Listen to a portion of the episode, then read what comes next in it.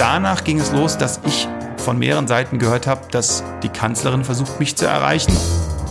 Dann hatte ich auf einmal einen Anruf der Kanzlerin, die dann am Telefon mich gefragt hat, ob ich Teil dieses Digitalrats werden möchte. Und ich weiß auch noch, dass ich gesagt habe, welche Nasen sind noch in dem Digitalrat. Und dann zählte sie die Namen auf und dann habe ich gesagt, gut, das ist interessant, ich muss da mal übers Wochenende drüber nachdenken. Das überraschte sie ein wenig und sie meinte, naja, aber übers Wochenende, wie, wie lange wollen Sie denn jetzt bis Montag oder Dienstag? Ich ja, ich, bis Montag, Dienstag bräuchte ich nochmal. Und das ist dann zum Running Gag innerhalb der Regierung geworden, so wie ich das dann später herausgefunden habe. Bei My Grand Story spreche ich mit Menschen, die mit ihrer Lebensgeschichte unser Weltbild auf den Kopf stellen und Schubladendenken eindrucksvoll durchbrechen. Ich bin Yusuf Breschner, Deutsch-Afghane, Flüchtlingskind, Startup-Investor und euer Host. Willkommen bei My Grand Story. Heute mit der Story von Iad Malisch. Als ich den Podcast mir angedacht habe, warst du, lieber Iad, einer der ersten, die mir sofort in den Sinn gekommen sind. Du bist promovierter Virologe. Du hast ein unglaublich spannendes Unternehmen gegründet, das globale Herausforderungen lösen kann. Du bist darüber hinaus Mitglied des Digitalrats der Bundesregierung und ich habe mir das im Vorfeld zu unserem Gespräch so ein bisschen zusammengeschrieben und habe gesagt, ja, also was können wir zu Deutschland, zu den Herausforderungen sprechen, was können wir natürlich zu ResearchGate und deiner unternehmerischen Karriere sprechen, aber da gibt es so viele andere Aspekte wie Syrien, dein Aufenthalt in den USA, die unterschiedlichen Facetten, die du natürlich auch mitbekommen hast an Entwicklung. Und vor dem Hintergrund freue ich mich außerordentlich, lieber Iad, dass wir hier dieses Gespräch führen dürfen. Herzlichen Dank. Ich danke euch. Das ist äh, eine schöne Zusammenfassung und ich freue mich auf das Gespräch. Dieser elende Virus hält uns im Griff. Schon seit fast einem Jahr. Wann hast du denn als promovierter Virologe zum ersten Mal von der Bedeutung dieses Viruses tatsächlich erkannt, dass es sich um eine globale Pandemie wahrscheinlich handeln wird? Also ich bin mit dem Virus natürlich wissenschaftlich durch Artikel und so weiter schon früher zusammengestoßen. Gerade am Anfang waren natürlich die Daten maßgeblich aus China auch uns äh, gegeben. Deswegen habe ich ehrlicherweise am Anfang das überhaupt gar nicht gesehen und das auch nicht so richtig ernst genommen.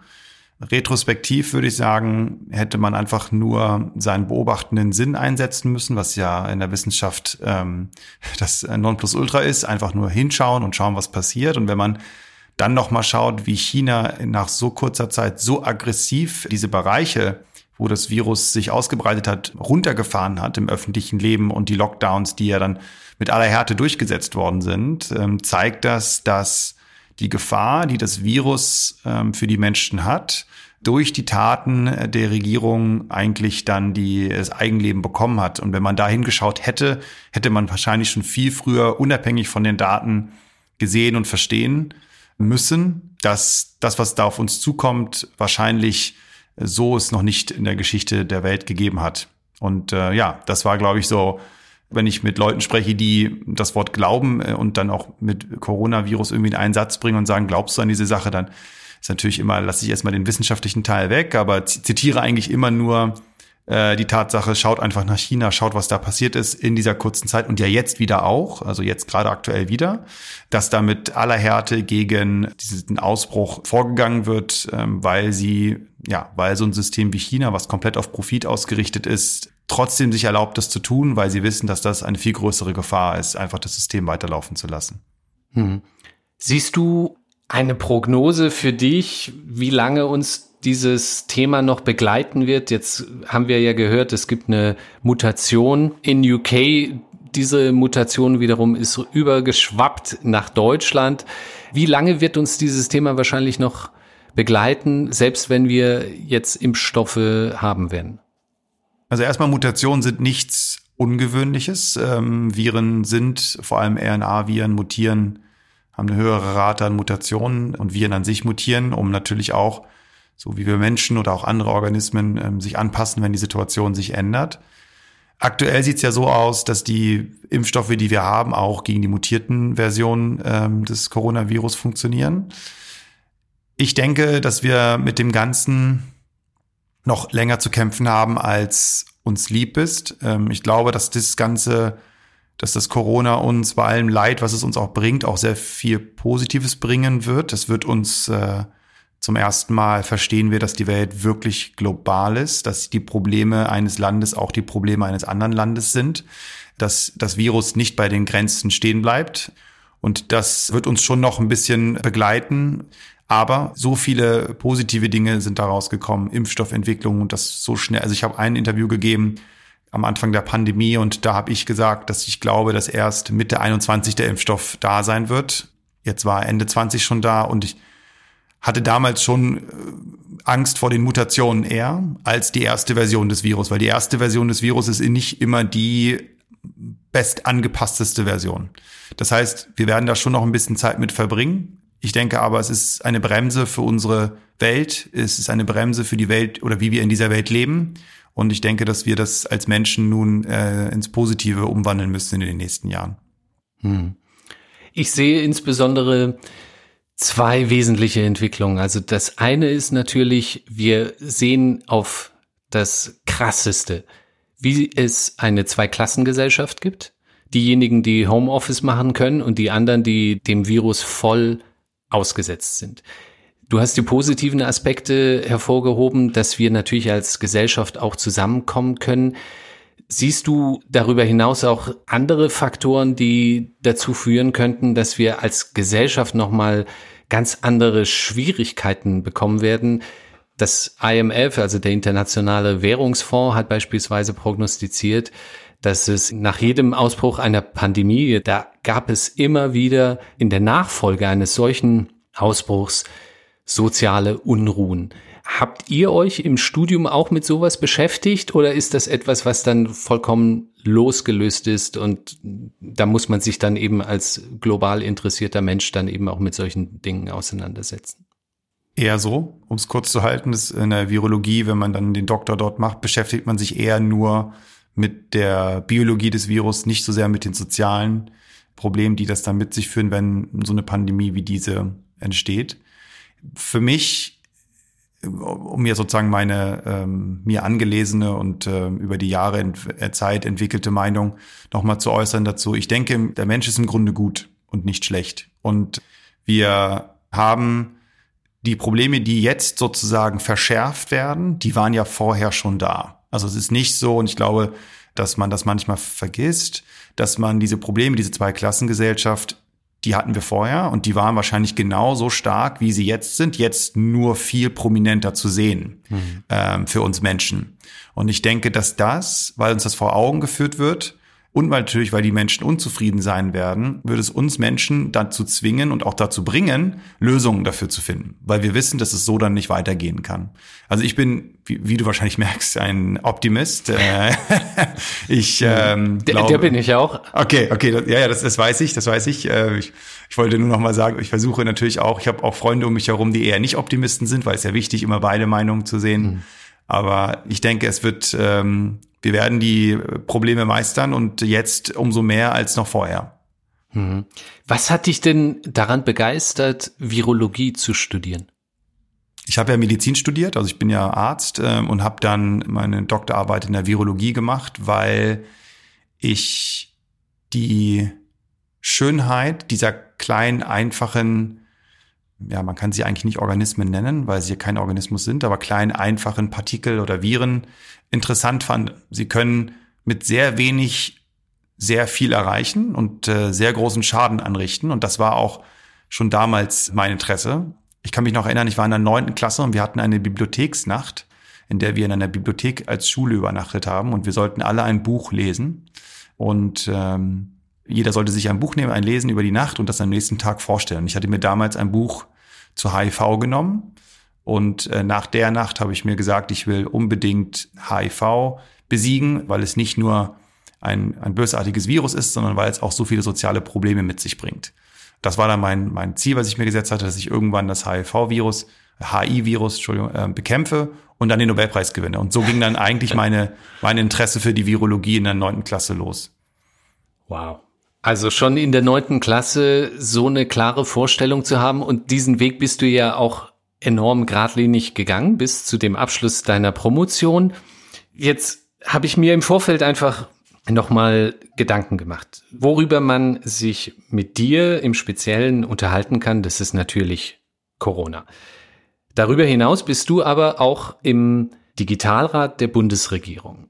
Und wir Eltern insbesondere ächzen ja natürlich unter diesem Homeschooling, die teilweise mangelnde infrastrukturelle Voraussetzung, die geschaffen worden ist bis dato, um eben auch digitales Lernen ermöglichen zu können. Kannst du so ein bisschen Hintergrund geben, was macht denn überhaupt der Digitalrat und wie bist du da überhaupt berufen worden? Mhm. Also wir sind ein neunköpfiges Gremium, in dem wir oder mit dem wir die Bundesregierung, also auch direkt die Kanzlerin äh, und das Team drumherum beraten und antreiben ähm, und die schweren Fragen stellen. Wir sind ein Gremium, was anders funktioniert als viele andere Gremien. Wir arbeiten auch teilweise wirklich auch an der Umsetzung mit und beraten nicht nur. Da haben wir auch viele, viele Dinge geschafft, die, die wirklich jetzt auch mittelfristig Impact haben werden. Äh, die Berufung war ganz interessant. Ich hatte ein Gespräch mit Katrin Suda und Helge Braun. Das war das erste Gespräch und ich wusste nicht, worum es geht. Kannst du, kannst du noch mal vielleicht ein bisschen Hintergrundinformationen geben, wer Katrin Suda ist?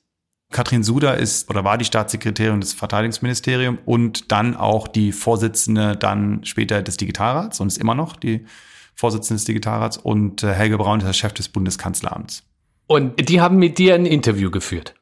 Genau, die rufen mich an und die wollten mit mir sprechen zu irgendwelchen Themen und digitalen Themen. Und ich dachte ehrlicherweise, ich hatte mir gedacht, es geht um den Digitalrat, aber ich dachte, dass sie mich fragen, ob ich jemanden kenne, der diesen Job machen könnte. Aber dann wurden so ein paar Fragen gestellt, was ich ändern würde zu bezüglich des Schulsystems oder Forschung oder auch andere Probleme. Und da habe ich halt meine Meinung gesagt. Und dann haben sie mich auch gefragt, wen ich denn sonst noch so empfehlen würde oder wer am besten für den Job wäre. Und ich habe gesagt, na ja, also wenn ich Zeit hätte, wäre ich der Beste, aber ich habe keine Zeit. Und hatte das ehrlich gesagt eher so als Witz gesagt. Genau, und dann war das Gespräch beendet und danach ging es los, dass ich von mehreren Seiten gehört habe, dass die Kanzlerin versucht, mich zu erreichen und irgendwie die Nummer rausgegeben werden darf an die jeweilige Person. Und ähm, dann hatte ich an einem gewissen Tag, hatte ich auf einmal einen Anruf der Kanzlerin, an einem Freitag, das weiß ich auch noch, die dann am Telefon mich gefragt hat, ob ich Teil dieses Digitalrats werden möchte.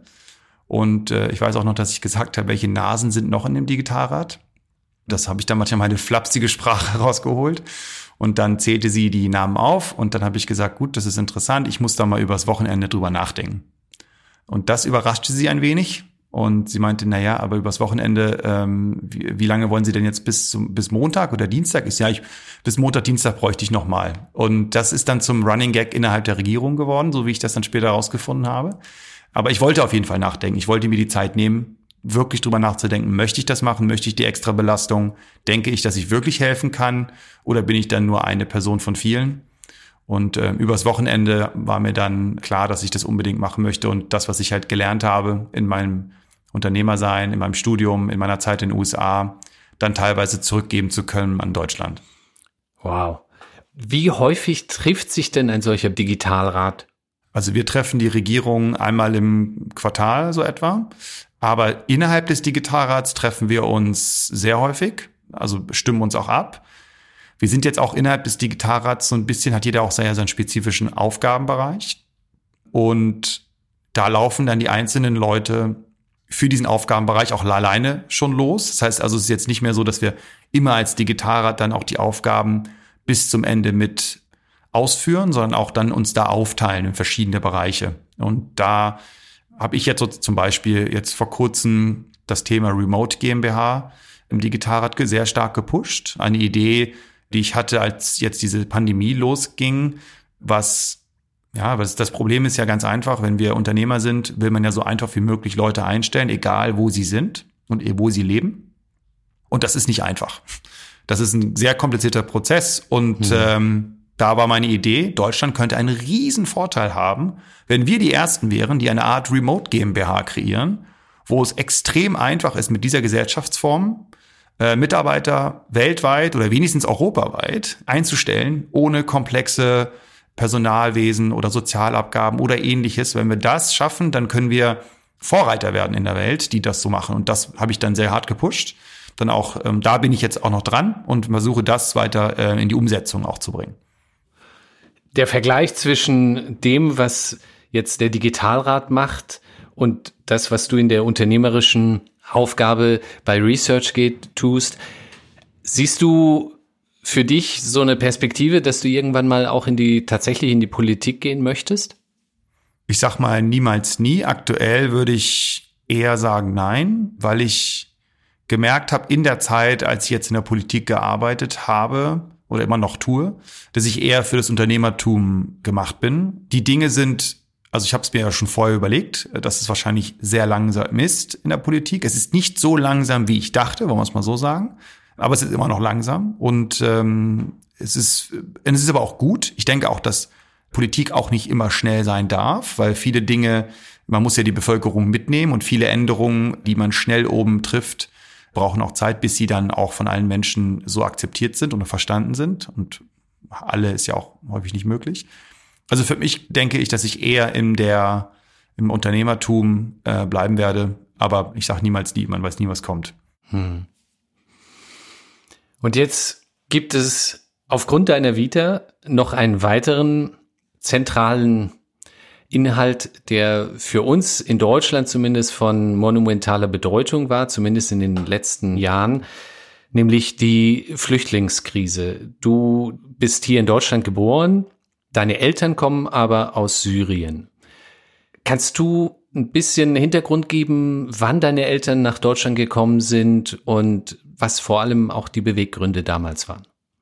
Ja, also ich, ich äh, wenn Leute mich fragen, wer die wahren Gründer waren und woher ich das hab, dann weiß ich immer, dass es von meinen Eltern, von meiner Mutter und von meinem Vater kommt, die damals äh, ohne Sprache nach Deutschland gekommen sind. Mein Vater ist mit meiner Mutter vorher in die Türkei, hat dort Medizin studiert mit sehr, sehr wenig Geld. Also es war sozusagen das einzige Geld, was mein Opa ihm gegeben hat. Hier, nimm das Geld, das ist das einzige, was ich habe, mach was draus. Und er ist dann ähm, in die Türkei mit meiner Mutter gereist, hat dort Medizin studiert, musste erstmal dann natürlich auch Türkisch lernen, was ja auch eine ganz andere Sprache ist. Ähm, und dann war es damals schon so, dass Deutschland als Land für die Medizin immer sehr hoch angesehen war und ist dann 1964 mit meiner Mutter zusammen, die hochschwanger war, im neunten Monat oder im achten Monat, ähm, sind die in München angekommen und von dort durch Freunde von Freunden von Freunden immer weitergeleitet, äh, irgendwann dann wurde mein Vater in einer Klinik irgendwie angenommen und durfte dann dort arbeiten, ohne Sprache am Anfang. Ähm, und das, das ist absolut Wahnsinn. Also ich habe interessanterweise jetzt auch vor kurzem erst die Geschichte meiner Eltern, und das läuft noch, äh, zusammenschreiben lassen. Mhm. Und deswegen weiß ich so ein paar Details ähm, relativ genau. Mhm. Ja. Für deine Eltern zu sehen, dass sie nach Deutschland gekommen sind, hier sich natürlich eine Existenz aufgebaut haben, aber gleichzeitig natürlich die Ereignisse, die ab des arabischen Frühlings dazu geführt haben, dass das Land in Unruhe geraten ist und schließlich dann auch in einen Bürgerkrieg. Wie haben die das durchgemacht? Wie haben sie das emotional durchstehen können, dass das Land, aus dem sie letztlich gekommen sind, in dem sie aufgewachsen sind, so zerstört wird und letztlich auch die Aussichten darauf, dass sich dann tatsächlich auch Dinge zum Besseren wenden, zumindest zum gegenwärtigen Zeitpunkt nicht gegeben sind. Ja, so kann ich sagen, dass es äh, für meine Eltern sehr schrecklich war und ist. Für unsere Familie natürlich dort auch. Wir haben ja sehr viele, also mein Großteil meiner Verwandten sind noch alle in Syrien. Und Wo leben die, Entschuldige? Ja, Damaskus und Hammer, hm. also in den beiden Städten. Hm. Und Hammer war ja auch eine der Hauptburgen gerade am Anfang, hm. der Hochburgen. Und ich glaube, dass ich es mir nicht im geringsten vorstellen kann, was meine Eltern da auch emotional durchmachen. Ich stelle mir, versuche mir das immer so vorzustellen, dass jetzt hier im Prenzlauer Berg Bürgerkrieg ist, um dann das irgendwie in Relation zu setzen, mhm. was meine Eltern wohl gerade durchmachen, wenn sie die Städte oder die, die Bereiche sehen, in denen sie gelebt haben, die sie kennen. Genau, und das ist natürlich immer ja, auch in Unterhaltung meiner Eltern spürt man das immer mit, weil also äh, das eine, was dann immer wieder kommt, ja, wir werden unsere Heimat nicht nochmal sehen. Mhm. also mhm. solange wir noch leben, weil ja. sie natürlich auch schon älter sind und es ist unwahrscheinlich, dass sie nochmal dorthin kommen. Ja, also das ist so interessant, weil das natürlich so eine gewisse Parallele gibt mit äh, meiner Geschichte und meinen Eltern natürlich. Wir sind ja aus Afghanistan aufgrund der sowjetischen Invasion nach Deutschland gekommen. Und dieser Konflikt, der in Afghanistan seit jetzt mittlerweile 40 Jahren vorherrscht, der hat uns immer wieder gewisse Hoffnungsschimmer geboten und dann wieder diese Enttäuschung. 89 sind die Sowjets aus Afghanistan abmarschiert. Hoffnung. Jetzt gibt es vielleicht wieder Möglichkeiten, nach Afghanistan zu kommen. Dann ist aber leider ein Bürgerkrieg entstanden. Dann gab es eine neue Bewegung. Man wusste nicht genau, was es ist. Taliban. Und zu Beginn waren sehr viele sehr hoffnungsfroh, dass sich Dinge doch zum Besseren wenden könnten und dann sind sie noch mal schlimmer geworden. Und als der tiefste Punkt angekommen war und einfach uns klar war, in dieses Land werden wir niemals wiederkommen können, kam der 11. September. Und auf einmal hat sich alles wie ein Black Swan Event verändert. Mein Vater ist 2002, Beginn 2002 wieder nach Afghanistan gekommen. Ich war auch 2002 erstmalig in dem Geburtsland, das ich eben über 20 Jahre nicht gesehen hatte.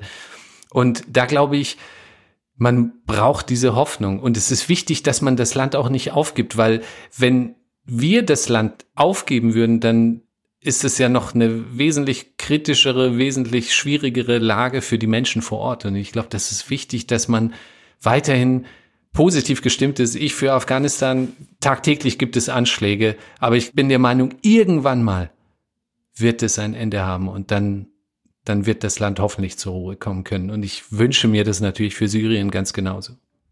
Mhm. Ja, das äh, ist schön gesagt. Mhm. Einhergehend mit eurer Geschichte ist ja natürlich auch die Flüchtlingskrise, die das Land Deutschland sehr in mediale Aufruhr versetzt hat.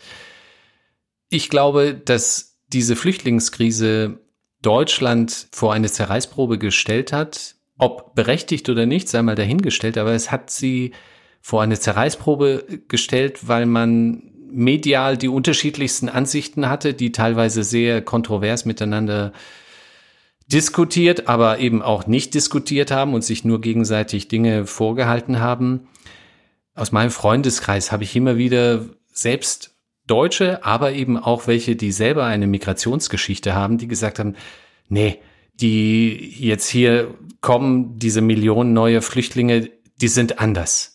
Das sind Moslems oder Muslime, die sind einfach anders, die werden sich nicht anpassen können und so weiter und so fort. Und die haben mir das während meiner eigenen Anwesenheit, haben sie mir das so ins Gesicht gesagt, als ob ich selber kein Flüchtlingskind gewesen wäre oder zumindest ob ich Flüchtling bin oder nicht, das weiß ja auch nicht jeder an jeder Stelle. Hast du das auch gehabt, dass Leute, sei es Deutsche, sei es eben auch Menschen, die selber eine Migrationsgeschichte haben, dass sie während deiner Anwesenheit gesagt haben, naja, diese Menschen, die sind anders, die ticken anders, die haben eine andere Religion, die werden sich niemals anpassen können. Hattest du auch solche Konfrontationen? Ehrlicherweise habe ich sie immer gesucht. Die meisten wollten diese Konfrontation mit mir nicht. Ich habe die aber immer versucht zu provozieren, dass ich äh, Leute, die ich kenne, bei denen ich das Gefühl hatte, dass sie eine andere Meinung hatten, habe ich bewusst bin ich in dieses Thema reingegangen.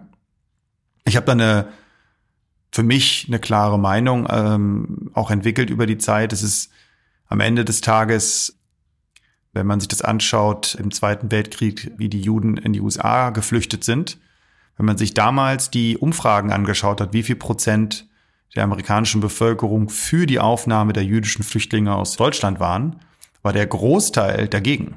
Hm. Und wenn man jetzt 60, 70 Jahre danach sich das anschaut, was diese Gruppe von Menschen geleistet hat in, in den USA und auch zu dem Erfolg des, äh, des Landes beigetragen hat, das ist für mich immer, was ich als erstes nehme. Das ist im ersten Moment, wenn so viele Menschen kommen, die anders sind, das ist immer erstmal für Menschen, die Und ich kann das verstehen, ich kann das nachvollziehen für Leute, die wenig Variabilität in ihrem Leben gehabt haben und die Variabilität auch sowohl mental, aber auch kulturell in irgendeiner Weise erfahren haben, ist das immer erstmal ganz schwer zu verstehen.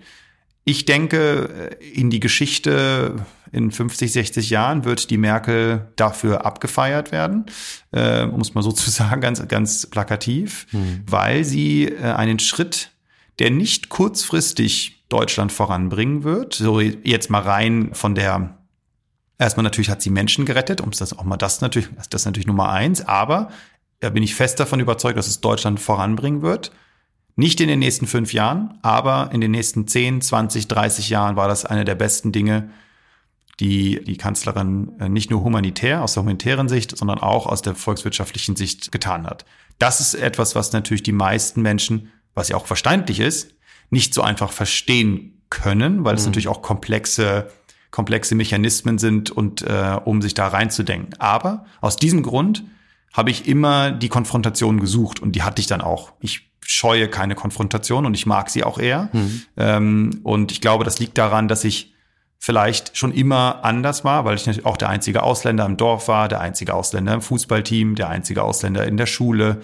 Das heißt also, ich war schon immer anders und äh, musste mich immer irgendwie verteidigen vor der Tatsache, dass ich anders bin. Und deswegen glaube ich, äh, auch jetzt in dem habe ich diese Konfrontation und die Unterhaltung gesucht, um diese Gruppe von Menschen in irgendeiner Weise zu unterstützen und zu schützen vor den falschen Meinungen oder vor vielleicht den nicht, noch nicht durch, sagen wir mal, durchdachten Meinungen ähm, dieser Bevölkerung. Da leitest du sehr schön über zu deiner Geschichte. Du hast noch einen Bruder, der ist älter als du und hast du noch weitere Geschwister? Ja, ich habe noch vier Schwestern. Okay. Und rein von der, von der Altersstruktur, wie, wie sind die? Ich bin das verwöhnte Kind ganz hinten, also der Jüngste. Okay. Und dann, das ist eine ganz einfache Struktur. Zwei Damen, ein Herr, zwei Damen, ein Herr. So ist die Reihenfolge. Okay. Du hast erzählt, dass du der einzige Ausländer warst in der Schule oder im Fußballverein. Bist du mit Diskriminierung, Rassismus stark konfrontiert worden? Ja, definitiv. Sowohl im Fußballverein als auch in der Schule, auch mit Lehrern. Kannst du da so ein, so ein Beispiel bringen?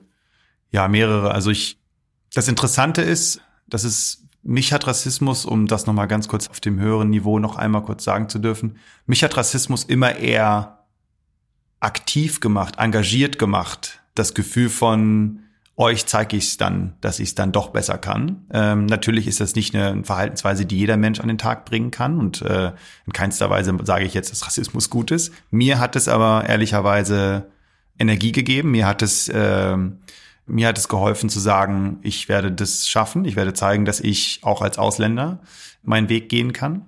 Das ging im Fußball los. Damals habe ich das aber nicht als Rassismus verstanden, als ich natürlich der einzig Dunkelhäutige war in der ganzen, im ganzen Team und dann immer als der Schwarze bezeichnet worden ist, deckt den Schwarzen. Und ich fand das, und ich Wahnsinn. fand das, ähm, Wahnsinn. ich fand das damals, ich, es hört sich komisch an, ich fand das richtig gut weil ich anders war. Mhm. Und die hatten Angst vor mir, also habe ich immer nur gehört, deck den Schwarzen. Das bedeutet also, sie hatten Angst, dass ich die Tore schieße, weil ich Stürmer war. Okay. Und das hat mir immer gezeigt, dass der Trainer nervös war. Also so habe ich es gesehen. Natürlich in keinster Weise heiße ich das gut und auch finde das gut, aber ich habe das damals nicht so wahrgenommen. Ich habe leider den Rassismus, den ich viel stärker mitbekommen habe, nicht natürlich nur in meine Richtung, sondern vor allen Dingen auch gegen meine Mutter und gegen meinen Vater, wenn wir in Einkaufen waren, wenn wir unterwegs waren und meine Mutter und mein Vater haben wirklich in der kurzen Zeit sehr gut Deutsch gelernt. Ähm, nichtsdestotrotz sind sie natürlich keine Muttersprachler. Und das hat natürlich dann manchmal dazu geführt, dass sie auf subtile Art und Weise ja belächelt worden sind an der Kasse oder in einer äh, in einem Abend oder ähnliches. Und da habe ich, glaube ich, auch ein bisschen meine defensive aggressive Art entwickelt, weil ich dann natürlich dann immer reingesprungen bin, auch schon als sieben oder achtjähriger und habe dann ähm, sie, also meine Eltern oder meine Mutter oder auch verteidigt, da habe ich viele Geschichten. Da weiß ich noch, wie ich einmal bei einer Tankstelle war und und wir nicht wussten, wie das Wasser für die für die Spritzanlage irgendwie gecheckt werden sollte und meine Mutter fragte damals den Tankwart, ob er das mal machen könne und er meinte dann nur so, ach, Sie benutzen ein Auto schon so lange und kommen aus sonst woher und deswegen, äh, also sie benutzen so ein Auto und verstehen nicht, wie das funktioniert. Also ganz abfällig über die Herkunft und auch über die Tatsache, dass meine Mutter das nicht bedienen kann. Mhm. Und dann habe ich gesagt, das weiß ich noch, naja, sie benutzen jeden Tag ihre Beine und ich verstehe ihre Beine, die Funktion ihrer Beine besser als sie. Mhm. Ähm, mhm. Und dann war der still. Also so, man merkt, dass ich dann immer so diesen Verteidigungsmodus hatte, den ich mir auch ein bisschen abtrainieren, der nicht nur ein bisschen, den ich mir sehr hart abtrainieren musste dann im, im späteren Leben. Nein, auf jeden Fall sehr häufig erlebt, auch in der Schule mit Lehrern. Aber interessanterweise haben meine Eltern, wenn ich ihnen das erzählt habe, vor allem in der Schule, wenn ich schlechtere Noten bekommen hatte und ich der Meinung war, dass das nicht aufgrund des Inhaltes war, haben meine Eltern nie in der Schule angerufen. Hm. Sie haben mir immer gesagt, da musst du durch, das wirst du schaffen. Zeig ihnen einfach, arbeite härter, zeige denen, dass du es kannst. Und das war immer die Motivation, die ich mir aus diesen Situationen gezogen habe. Hm. Gibt es gewisse Aspekte, die du jetzt retrospektiv deinem zehnjährigen Ich mitgeben würdest, wie man jetzt im Jahre 2020 mit solchen Situationen umgehen sollte? Wir haben ja, und, und das war wahrscheinlich, als du klein warst, gab es diese Situation im Alltag, im politischen Diskurs gab es so etwas nicht. Der politische Diskurs ist jetzt natürlich ein ganz anderer, als er noch vor 20, 30 Jahren war. Gibt es da so gewisse Aspekte, wo du sagen würdest, na, vielleicht gibt es da einen Ratschlag, den du Jüngeren mitgeben würdest.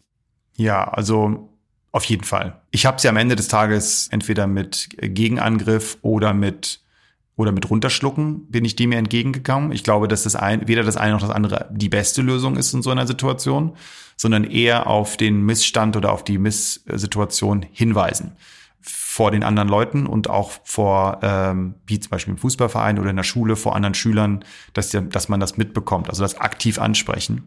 Ich glaube, das würde ich, würde ich meinem, meinem wenn ich nochmal hier existieren würde in der aktuellen Zeit, würde ich das dem äh, raten. Vor allem, wie du es auch richtig gesagt hast, es gibt es jetzt einen politischen Diskurs, den gab es damals, ganz ehrlich, einfach gar nicht. Also es hat einfach, es war okay, diese Dinge so zu tun und äh, die Menschen haben da auch nie wenig drüber reflektiert. Mhm.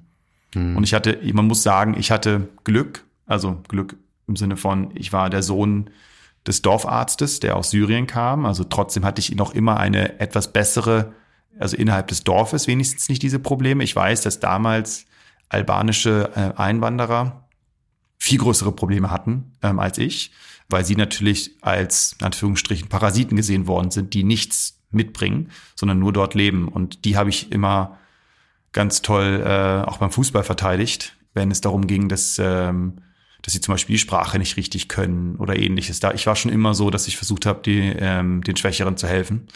Und ähm, genau, das, also wie gesagt, offen mit dem Thema umgehen, versuchen das auf inhaltliche Ebene, irgendwie auf die inhaltliche Ebene zu bringen. Das würde ich meinem, meinem jüngeren Ich nochmal äh, beratschlagen in den aktuellen Zeiten. Hm. Gibt es eine Periode dann in deinem Leben, wo du beispielsweise dein Medizinstudium begonnen hast und dann dich nicht mehr als Sonderling oder, oder einzigartig sowohl im positiven wie im negativen Sinne als einziger Ausländer gesehen hast und eigentlich nur iert warst und deine Dinge verrichtet hast, so wie du dir das eigentlich gewünscht hast? Ehrlicherweise hat das wenn ich das jetzt so retrospektiv analysiere, wirklich lange gedauert und auch noch gar nicht abge, ich würde auch sagen, dass ich noch nicht abgelegt habe, dass ich das immer noch so sehe. Ich damit aber, ich sehe mich jetzt einfach als Mensch von einer Erde mit verschiedensten Einflüssen, mit deutschen, arabischen, amerikanischen Einflüssen. Ich glaube, der erste große Schritt in, in auch eine Selbstfindung, was bin ich? Bin ich deutsch? Bin ich, Arab, bin ich syrisch?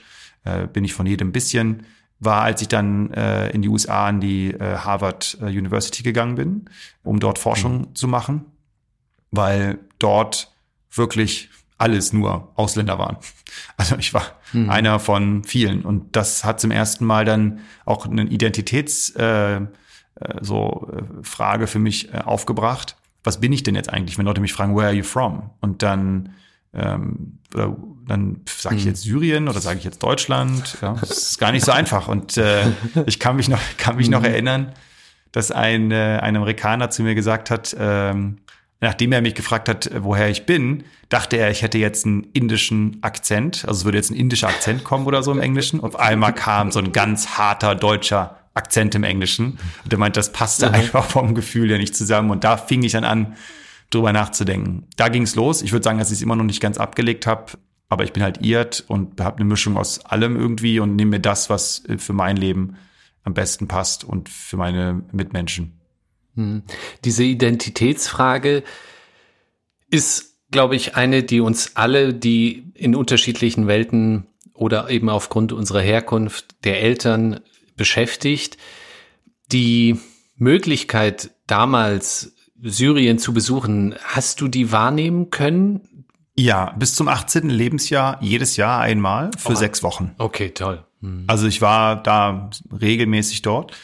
Ich muss ehrlich sagen, dass es mir damals nicht immer gefallen hat. Hm. In Deutschland war ich der Syrer, in Syrien war ich der Deutsche. Und ich hatte irgendwie das Gefühl, nirgendwo so richtig hinzugehören. Und hatte eigentlich mehr das deutsche Leben für mich entdeckt. Hm. Dann aber im Sommer dieser, dieser Einfluss, mit dem ich nicht immer sofort klarkam, muss ich sagen. Aber ähm, retrospektiv hat es mir sehr viel geholfen, verschiedene Kulturen zu verstehen, verschiedene Menschen zu verstehen, verschiedene Kommunikationsformen zu, äh, zu verstehen. Also Jetzt zum Beispiel würde ich gerne, würde ich gerne nochmal nach Syrien. Das geht natürlich mhm. nicht, aber jetzt so mit meinem, mit, ja, mit der Lebenserfahrung und so wie ich die Welt sehe, würde ich gerne nochmal jetzt Syrien besuchen. Ähm, mhm. Aber das geht natürlich gerade nicht, ja. Mhm. Aber bis zum 18. Lebensjahr, 19. Lebensjahr äh, war ich jedes Jahr einmal dort. Mhm. Also kleine Anekdote meinerseits, als ich das erste Mal, seitdem ich mit fünf Jahren das Land verlassen hatte, wieder in Afghanistan war, bin ich die Straßen entlang gegangen und die haben mich allein an meinem Gang erkannt und wussten, der kommt nicht hierher. Mhm. Das war so interessant. Und, und wenn ich dann gesprochen habe, dann haben sie sich gewundert, aha, okay, also er spricht die Sprache.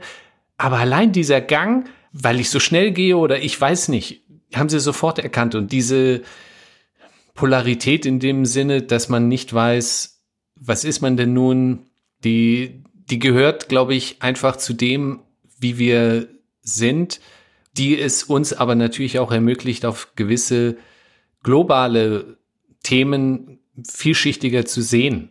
Ja, und ich glaube, du warst ja zusätzlich noch in den USA, hast somit so, ein, so ein, eine Dreiecksbeziehung aus in Deutschland aufgewachsen, deine Eltern stammen aus Syrien, du warst dort auch jedes Jahr und gleichzeitig bist du in den USA zur Promotion gekommen. Wie würdest du die Unterschiede in der Gesellschaft so ein bisschen beschreiben? Mhm. Also das ist, ähm, also erstmal fand ich, man kann es auch sehr gut ähm, an der Gründung von ResearchGate auch festmachen, wie die Unterschiede sind. Also ich war in der neunten Klasse, war ich für ein paar Monate in den USA zum Austausch und da war mein erster auch erster Kontakt mit der amerikanischen Kultur. Und damals habe ich mir gesagt, ich möchte unbedingt wieder herkommen.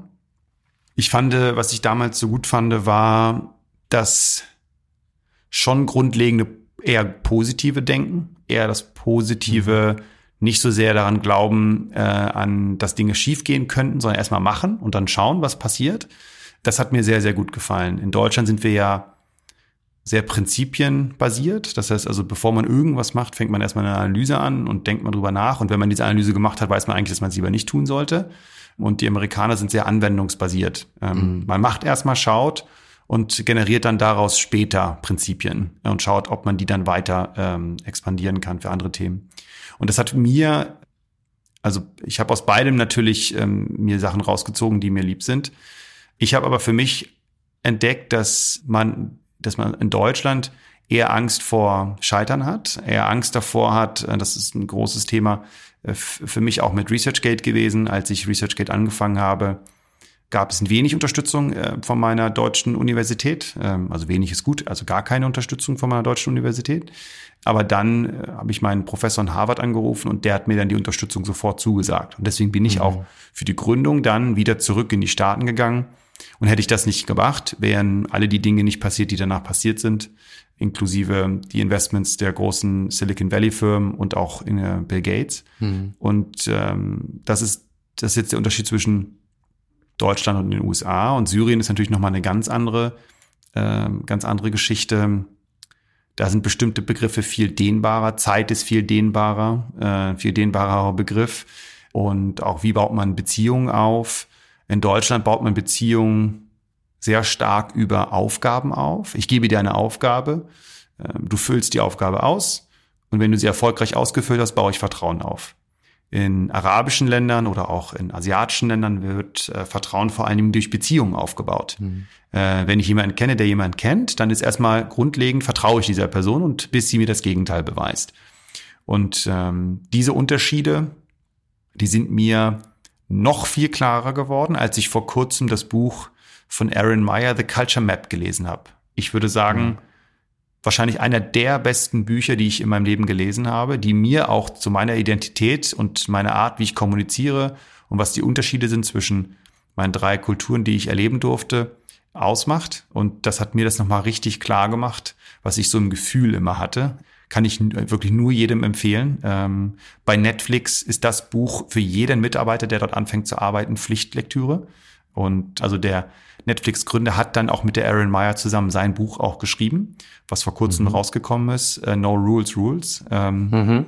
Und kann ich auch beide sehr gut empfehlen, weil es da wirklich auch um kulturelle Themen geht. Tolle Bücher, also mhm. vor allem das The Culture Map ist für dieses Verständnis war mir das, da habe ich sehr viele Aha-Momente gehabt, als ich das Buch gelesen habe. Mhm. Du hast die Idee zu ResearchGate hast du in den USA während deiner Promotion entwickelt. Kannst du noch mal kurz darstellen, was war das Problem, das du hattest oder das du zu lösen versucht hast, weil du aus deiner Arbeit heraus gewisse Herausforderungen gesehen hast?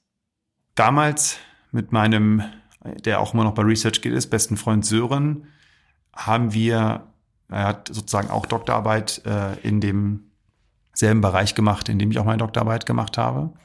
Und was wir gesehen haben, war, dass Forscher größtenteils nur die Dinge teilen, die funktioniert haben und nicht die Dinge, die nicht funktionieren. Und ich weiß, dass ich damals, vor allem in den USA, sehr viele Experimente gemacht habe, bei denen ich wusste, dass es schon mal jemanden gegeben haben muss, der die schon mal gemacht hat. Und ich weiß, dass ich an diesen Dingern so lange rumgefummelt habe, bis die dann liefen. Das war, da gingen wirklich ein paar Monate ins Land. Und dann zufälligerweise traf ich da mal jemanden, der mir dann, der mir dann gesagt hat, nein, du hättest das und jenes ändern müssen. Und dann wäre das eigentlich sofort ge geklappt. Hätte es sofort geklappt. Und damals, als ich dann mit Sören wir dazu gesprochen haben und darüber nachgedacht haben, gesagt, warum gibt es eigentlich kein soziales Netzwerk für Wissenschaftler, in denen sie sich austauschen können? Und es war eine, ja, wie gesagt, eine fixe Idee am Anfang und ähm, haben das dann angefangen, haben dann, ich habe dann einen sehr guten Freund aus meinem Informatikstudium, ich habe ja auch noch Informatik nebenbei studiert, aus meinem Informatikstudium äh, Horst dazugenommen und der hat dann das Technische geleitet. Das heißt, also wir waren dann zu dritt und dieses Team hat was geschafft, was äh, noch keiner geschafft hat. Wir haben es geschafft, ähm, Großteil der Wissenschaftler dieser Welt in einer Plattform zu vereinen. Genau, und die beiden sind auch immer noch äh, hier im Unternehmen. Ja. Diese Idee und diese Dreierkonstellation, wie ihr als Gründerteam damit begonnen habt, wahrscheinlich eher so ein, ja, einfach mal ausprobieren, Tüftler gehen. Wann war für euch klar, das wird ein Unternehmen und wir wollen das Vollzeit machen und mit, mit entsprechendem, mit finanzieller Unterstützung von Venture Capital Investoren? Das war so ein gradueller Prozess. Ähm, von uns dreien war ich der Erste, der seinen, der seine Karriere dann an den Nagel gehängt hat. Ich habe damals angefangen als Arzt zu arbeiten an der Medizinischen Hochschule Hannover bei Professor Manz und ähm, habe dann aber gemerkt, dass ich unbedingt ResearchGate machen will, weil das wirklich die Welt verändern kann. Und habe dann damals ihn gefragt, ob er mir eine halbe Stelle geben würde in dem in der Abteilung. Mhm. Das hat er abgelehnt habe dann daraufhin äh, meinen Job dort gekündigt und äh, habe gesagt, ich möchte es unbedingt Vollzeit machen. Ich möchte es um, das, weil das wird die Welt verändern, wenn wir das schaffen, alle Forscher der Welt auf einer Plattform zu vereinen. Ich weiß, dass damals das auf Unverständnis äh, bei meinem Bruder gestoßen ist, der, der gesagt hat, du hast schon so viel erreicht in der Wissenschaft, du bist kurz davor, Professor zu werden. Warum machst du das? Entschuldige, deine Eltern, wie haben die darauf reagiert? Ja, ist eine sehr gute Frage, ähm, weil nämlich ich hatte richtig Angst, das meinen Eltern zu erzählen oder Sorge. Und ich weiß noch, dass ich meinen Vater angerufen habe und das erste, was er mir gesagt hat, war, Sohn, mache das, was dein Herz dir sagt. Ja, ist schön. Und das, das hätte ich niemals erwartet, dass mein Vater mir das sagen würde. Und haben meine Eltern haben mich dann eigentlich von Anfang an direkt auch unterstützt und gesagt, ja, mach das. Und dann bin ich, habe ich dann meinen Professor in, in Harvard angerufen, der Rajiv Gupta, der wie ein zweiter Vater für mich geworden ist. Und der hat zu mir gesagt, nein, komm hierher. Ich unterstütze dich. Wow. Ich gebe dir auch Geld, damit du die Server bezahlen kannst. Ähm, und ich gebe dir eine halbe Stelle hier in Harvard. Das ist ein sehr gutes Beispiel wiederum auch für, wie unterschiedlich sind die Kulturen in Deutschland und den USA, wenn es um Entrepreneurship und Gründertum geht. Und dann der nächste, der dann seinen Job eigentlich an den Nagel gehangen hat oder auch gar nicht erst, besser gesagt gar nicht erst angefangen hat. Also ich habe wenigstens noch als Arzt für drei Monate gearbeitet. Ähm, der Sören hat noch nicht mal angefangen als Arzt zu arbeiten. Der hat dann auch direkt nach seinem Studium gesagt, komm, wir machen das zusammen, ich bin dabei, lass uns das machen. Genau, und Horst ist dann ähm, knapp zwei Jahre danach auch aus seiner, äh, aus seinem Unternehmen, was er damals schon gegründet hatte, was ein Unternehmen war, so ein Tech-Unternehmen, ist er ausgestiegen und ist dann uns zu uns mhm. zugestoßen. Und da haben wir auch das erste große Investment von Benchmark Capital dann bekommen. Ähm, weil das war auch die, die Anforderung von denen, dass jetzt alle wirklich das auch Vollzeit machen sollten. Jetzt weiß ja nicht jeder, was Benchmark Capital eigentlich für ein unglaubliches Renommee hat. In deinem Beirat sitzt Matt Kohler. Matt Kohler ist einer der Gründungsmitglieder von Facebook, ist einer der Top-Investoren weltweit. Und die haben sich dafür entschieden, in ResearchGate zu investieren. Ist das über die Professoren gegangen? Seid ihr einfach selber mit einem äh, entsprechenden, mit einer Präsentation an die herangetreten? Wie ist es zu diesem Kontakt gekommen? Ja, also ich ähm, also die Investoren war sozusagen immer mein Teil des äh, Geschäfts sozusagen oder mein Teil des Aufgabenbereiches. Und ich hatte in Boston sehr viele Leute auch von der Harvard Business School kennengelernt, als ich noch überhaupt kein, noch kein Interesse an Gründungen hatte. Und es gab jemanden, Karl Neumer, der auch an, damals an der, äh, an der Business School war und der hat zu mir gesagt, als ich noch mitten in der Forschung war, äh, Iad, eines Tages äh, wirst du ein großer Gründer werden. Das sehe ich jetzt schon kommen. Und das habe ich natürlich damals nicht, äh, nicht ernst genommen. Und der Karl hat mir dann jemanden vorgestellt und der hat mir jemanden vorgestellt. Und dann bin ich irgendwann auf jemanden gekommen, äh, Jennifer, und die sagte zu mir, Iad, wenn du die großen Investoren haben willst, dann musst du nach San Francisco. Die wirst du hier nicht in Boston finden. Und dann habe ich wirklich ganz stumpf ein Flugticket gebucht und dachte, okay, dann fliege ich jetzt dahin. Dann bin ich nach San Francisco geflogen, bin dort angekommen und dann stand ich da erstmal und wusste natürlich jetzt nicht, was mache ich jetzt, wo gehe ich denn jetzt überhaupt hin? Ich hatte also wirklich gar keine Ahnung und habe dann ganz, wirklich wieder ganz stumpf äh, Leute in Facebook angeschrieben. Damals war Facebook, muss man sich das so vorstellen, gerade erst mhm. so. Entschuldige, wann war das genau? Das war 2007, 2008. Okay. Anfang 2008. Mhm. mhm. Mhm. Also Facebook 2004 gegründet, auch noch sehr jung und eher ein amerikanisches Phänomen. Genau, absolut amerikanisches Phänomen.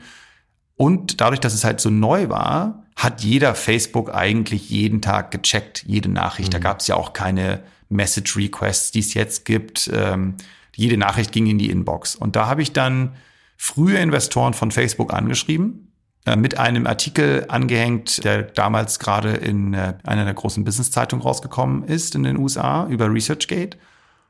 Und der hat mir gesagt, pass auf, äh, ich lade dich ein, äh, wir sprechen mal. Und so habe ich mit dem ersten gesprochen, die fanden es interessant. Und dann habe ich jemanden anders weiteres nochmal kennengelernt und der hat mir dann irgendwann Matt Kohler vorgestellt. Mhm. Und ähm, Matt Kohler hat nach, nach mehreren Folien, hat er mich gefragt, so was ist denn dein persönliches Ziel mit ResearchGate? Was willst du erreichen?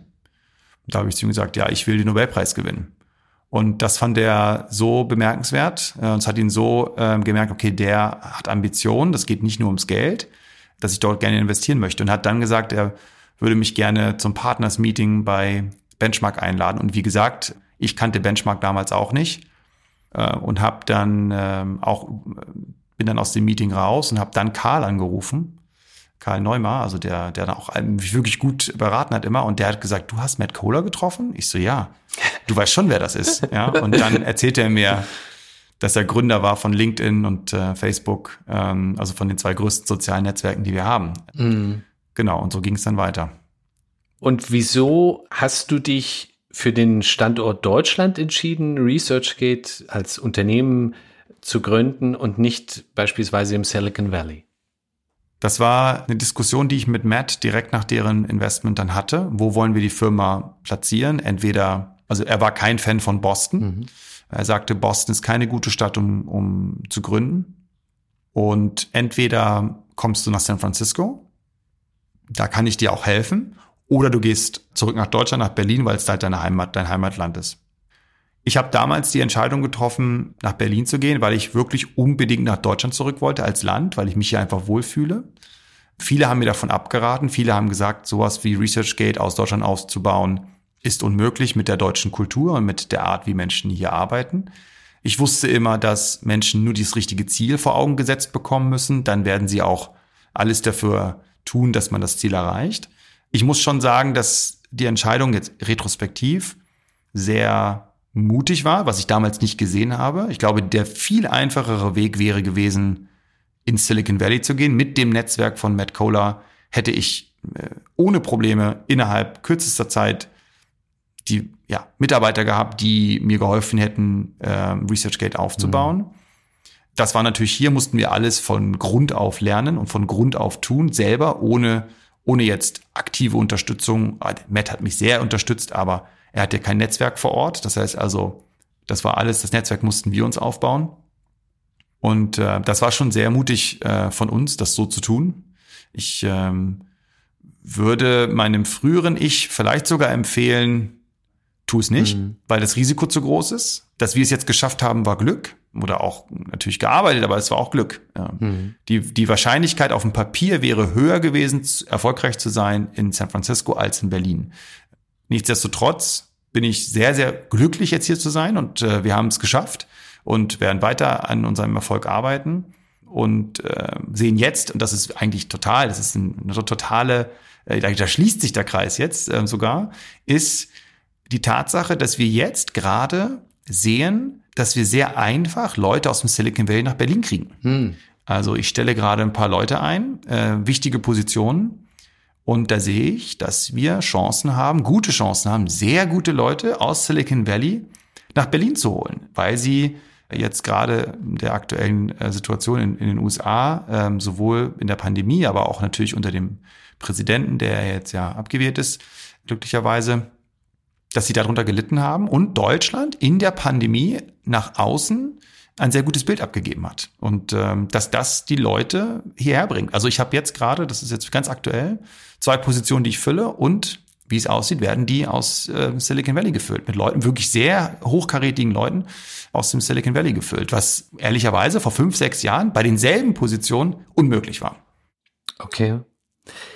Mit der Bundeskanzlerin bist du an der absoluten Speerspitze der Politik im Digitalrat angekommen. Du hast im Investorenkreis das Who is Who des Silicon Valley. Bill Gates ist ein Investor in ResearchGate und bist natürlich mit diesen Persönlichkeiten auch im Austausch. Wie ticken die und ticken sie anders als das Gros der Bevölkerung? Ja, also ich glaube, ähm, natürlich ticken sie anders. Ähm, jeder tickt anders. Was ich schon interessant fand, ist, dass ich, glaube ich, mit, mit Matt Kohler oder Luke Nosek, der ja auch bei mir im Aufsichtsrat sitzt, Gründer von PayPal war und erster Investor von SpaceX, auch im Aufsichtsrat von SpaceX sitzt. Also so Menschen zu haben, die äh, im Denken keine Grenzen haben. Das ist für mich immer wieder spannend, mit Menschen, so Menschen Zeit zu verbringen.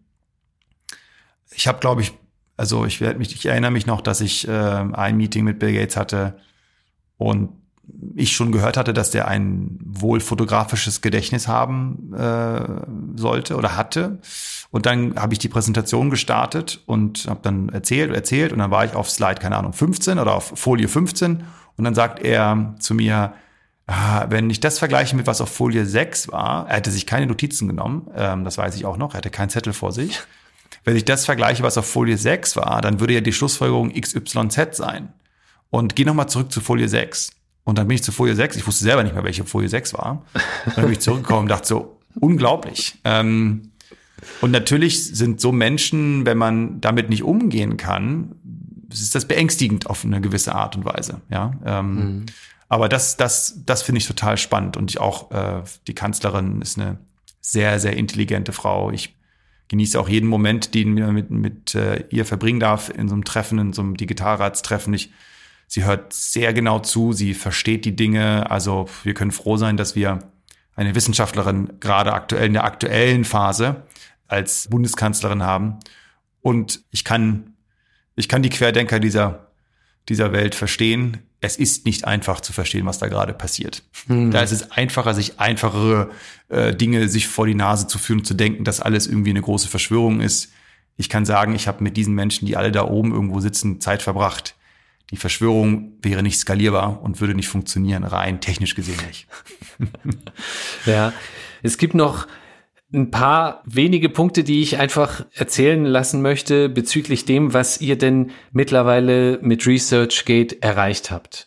Kannst du, kannst du einfach nur mal uns mitteilen, wie viele Nutzer, und das sind ja keine typischen User, sondern das sind Wissenschaftler, die auf eurer Plattform Wissen sich aneignen, Wissen aber eben auch auf diese Plattform einstellen. Wie viele Nutzer habt ihr denn? Wir haben jetzt über 19 Millionen Nutzer.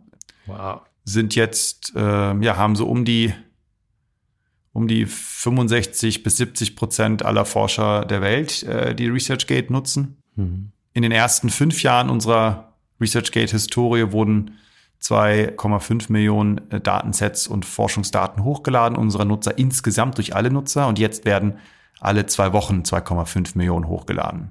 Das heißt also, wir sind das, die, die zentrale Plattform für wissenschaftlichen Austausch geworden. Toll.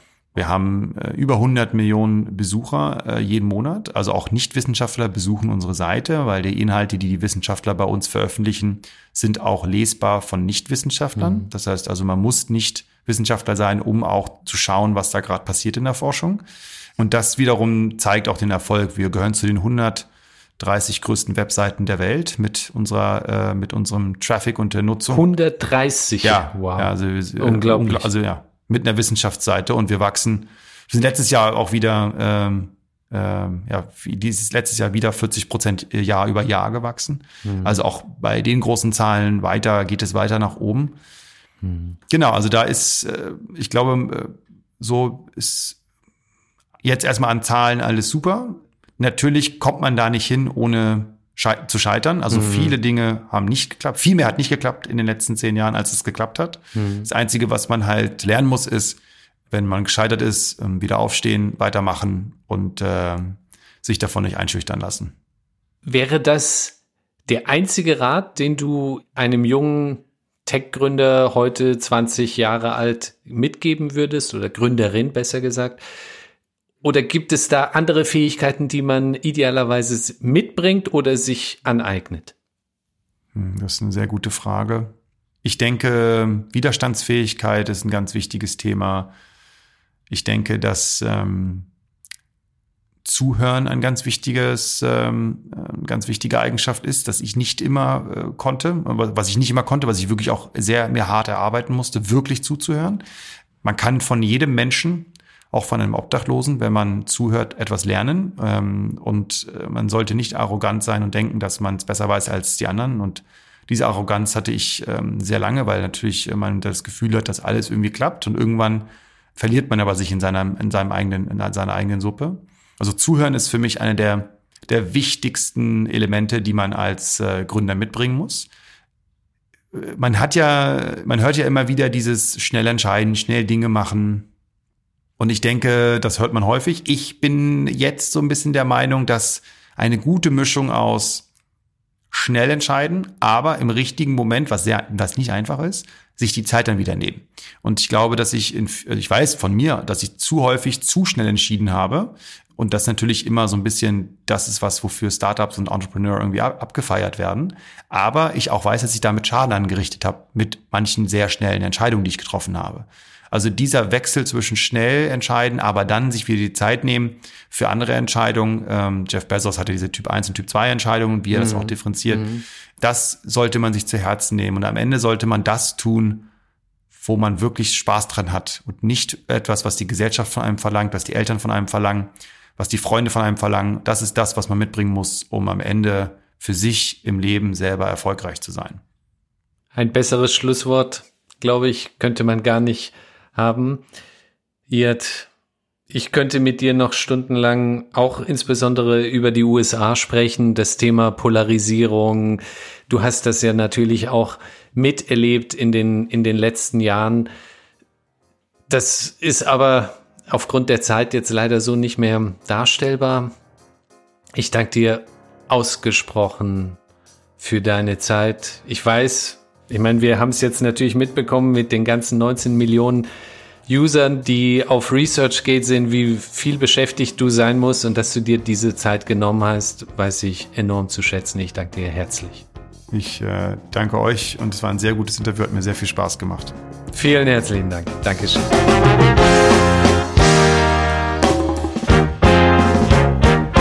Falls euch die Episode gefallen hat, freuen wir uns über eine Bewertung oder einen Kommentar in eurer Podcast-App.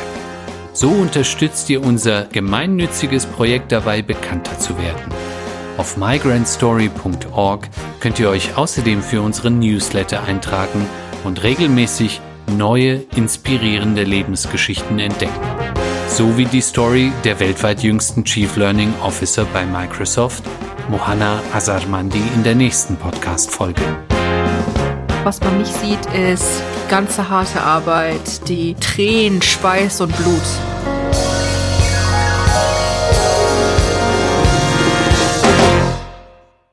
Creative Producer Idir Ben Mama, Redaktion Yusuf Breschner, Ton Erik Gierig, Musik Scream Harder von BIG, Special Thanks Doana Ariane Navid Breschner und die gesamte Breschner Familie.